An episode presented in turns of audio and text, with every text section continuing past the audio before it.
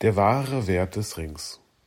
Wir hatten darüber gesprochen, wie wichtig es ist, Anerkennung und Wertschätzung von außen zu bekommen.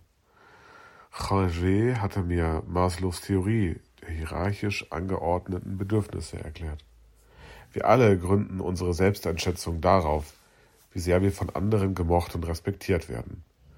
An diesem Tag hatte ich mich darüber beklagt, weder von meinen Eltern richtig für voll genommen zu werden, noch als der beste Kumpel meiner Freunde zu gelten und auch auf der Arbeit nicht die rechte Anerkennung zu bekommen. Es gibt da eine alte Geschichte, sagte der Dicke und reichte mir die Matte. Die handelt von einem jungen Mann, der einen Weisen um Hilfe ersucht. Dein Problem scheint mir dem seinen ähnlich. Meister, ich bin gekommen, weil ich mich nicht so richtig wertvoll fühle, dass ich überhaupt nichts mit mir anzufangen weiß. Man sagt, ich sei nicht nutz. Was ich anstelle, mache ich falsch. Ich sei ungeschickt und dumm dazu. Meister, wie kann ich ein besserer Mensch werden? Was kann ich tun, damit die Leute eine höhere Meinung von mir haben?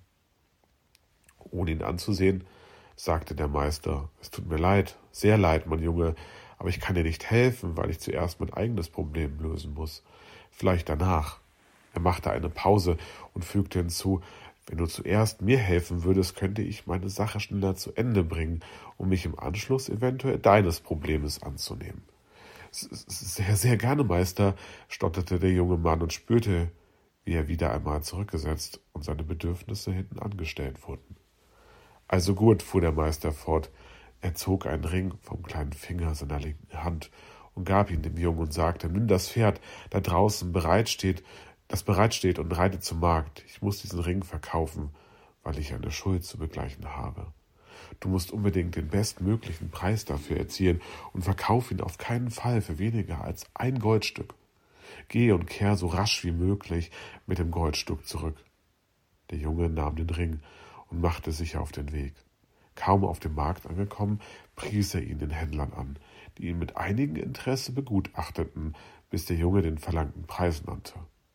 Als er das Goldstück ins Spiel brachte, lachten einige, die anderen wandten sich gleich ab, und nur ein einziger alter Mann war höflich genug, ihm zu erklären, dass sein Goldstück viel zu wertvoll sei, um es gegen einen Ring einzutauschen.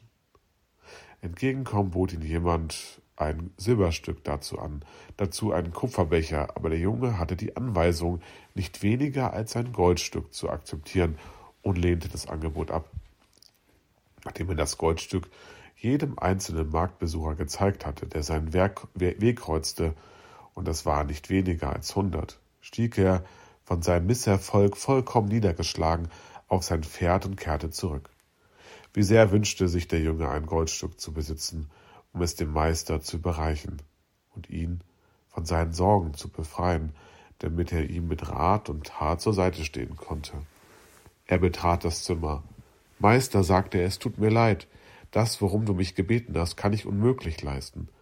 Vielleicht hätte ich zwei oder drei Silberstücke dafür bekommen, aber es ist mir nichts gelungen, jemanden über den wahren Wert des Rings hinwegzutäuschen.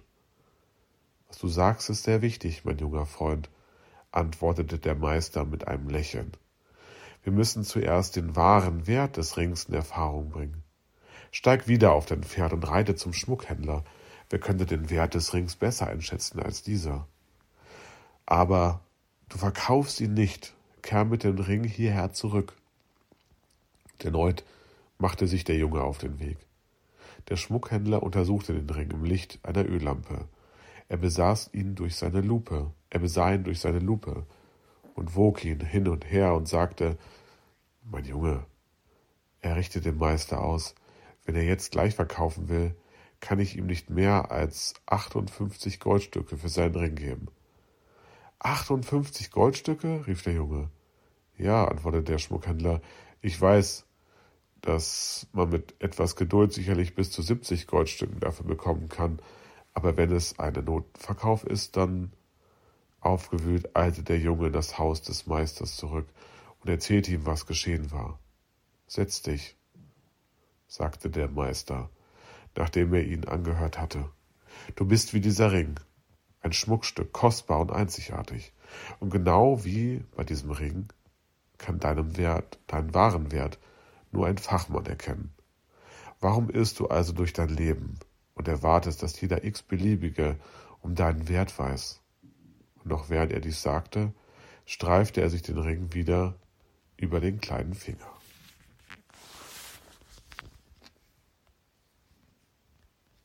Licht für die Ohren.